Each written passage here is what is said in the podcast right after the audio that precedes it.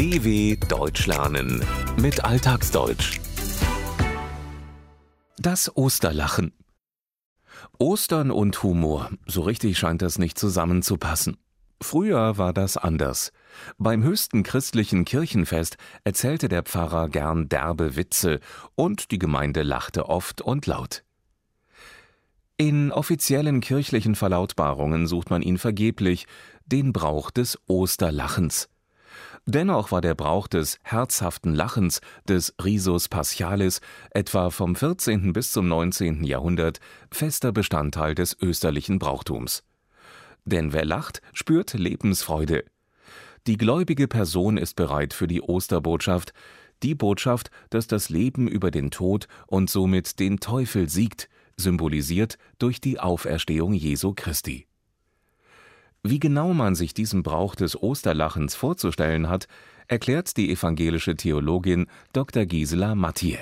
Der ganze Körper durfte durchgeschüttelt werden und da wurden auch nicht nur nette Witze erzählt oder lustige Geschichten, sondern Lügengeschichten, Zoten. Man hat Tiere nachgemacht und sogar geschlechtliche Lust bis hin zum Onanieren dargestellt auf der Kanzel. Also es ging richtig derbe zu. Das Gebären zum Beispiel wurde pantomimisch nachgemacht. Was man sich heutzutage nur schwerlich in einer Kirche vorstellen kann, war früher in einigen Regionen, vor allem in Bayern, verbreiteter österlicher Brauch. Sich in der Kirche derb, unanständig zu verhalten. Das ging so weit, dass der Pfarrer auf der Kanzel, dem Ort in der Kirche, wo er seine Predigt hält, mit obszönen Handlungen und Worten versuchte, die anwesenden Gläubigen zum Lachen zu bringen. Dazu gehörte beispielsweise die pantomimische Darstellung des Onanierens, der Selbstbefriedigung oder das Erzählen von unanständigen Witzen, sogenannten Zoten. Kein Wunder, dass dieser Brauch in der Kirche umstritten war. Es gab mehrere Versuche, ihn zu verbieten. Etwa vom Ende des 17. Jahrhunderts an wurden diese humoristischen Aufführungen seltener. Aus den ursprünglich derben Geschichten wurden sogenannte Ostermärlein, also kurze, harmlose und erheiternde Geschichten. Wem, wie Gisela Mathieu erzählt, die Ideen ausgegangen waren, der konnte das eine oder andere Ostermärlein in dem Buch Ovum Paschale, lateinisch für das Osterei, nachlesen. Doch gegen Mitte des 19. Jahrhunderts blieben auch diese Ostermärlein aus. Gisela Mathieu meint, dass die Entwicklungen in der Kirche einen nicht unwesentlichen Anteil daran hatten. Es gibt eine interessante Episode über den Basler Reformator Johannes Ökolambard. Dem wurde vorgeworfen, dass er zu Ostern nicht mehr bereit war, die Leute mit Witzen und Geschichten zu lautem Lachen anzustiften. Also ich glaube, die Reformation hatte auch eine nicht unwesentliche Rolle gespielt, dass diese nicht nur Witze, sondern dann auch die Ostermärlein immer sanfter wurden und schließlich bis zum 19. Jahrhundert ganz von den Kanzeln verschwunden waren. Strenge Protestanten wie der Reformator Johannes Ökolampert hatten von Anfang an vermeintliche Auswüchse dieses Brauchtums bekämpft. 1835 untersagte die Diözese Regensburg die Ostermärlein. Für Gisela Mathieu ist das nachvollziehbar. Also die Kirche hat sich immer schon schwer getan mit dem Lachen. Das Lachen ist äh, auch etwas Unkontrolliertes.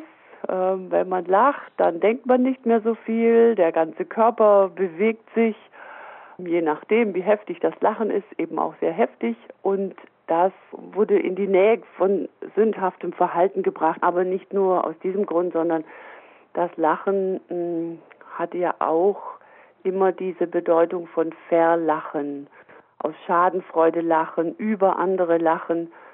Und das passt natürlich auch nicht zu einem christlichen Selbstverständnis oder überhaupt zu einem christlichen Miteinander, das ja eher von Respekt und Nächstenliebe geprägt sein soll. Verallgemeinern will Gisela Mathieu aber nicht. Nicht alle Protestanten seien Spaßbremsen gewesen, sagt sie. Martin Luther hat einen wunderbaren Satz getan in einer seiner Tischreden, wenn es denn stimmt. Ich glaube, so ganz belegt ist das nicht, aber der Satz heißt, wo der Glaube ist, da ist auch Lachen. Und gerade aus diesem Grund liegt Gisela Mathieu, die auch Theaterpädagogin ist, die Verbindung von Humor und Kirche am Herzen. Seit 2007 unterrichtet sie Kirchenclowns, Frauen und Männer, die an der Verbindung von Komik und Theologie, Humor und Glauben interessiert sind. Ihre Motivation ist leicht erklärt. Ich finde die Haltung der Clowns sehr wichtig, überhaupt im Leben für eine Gesellschaft und eben für Kirche auch.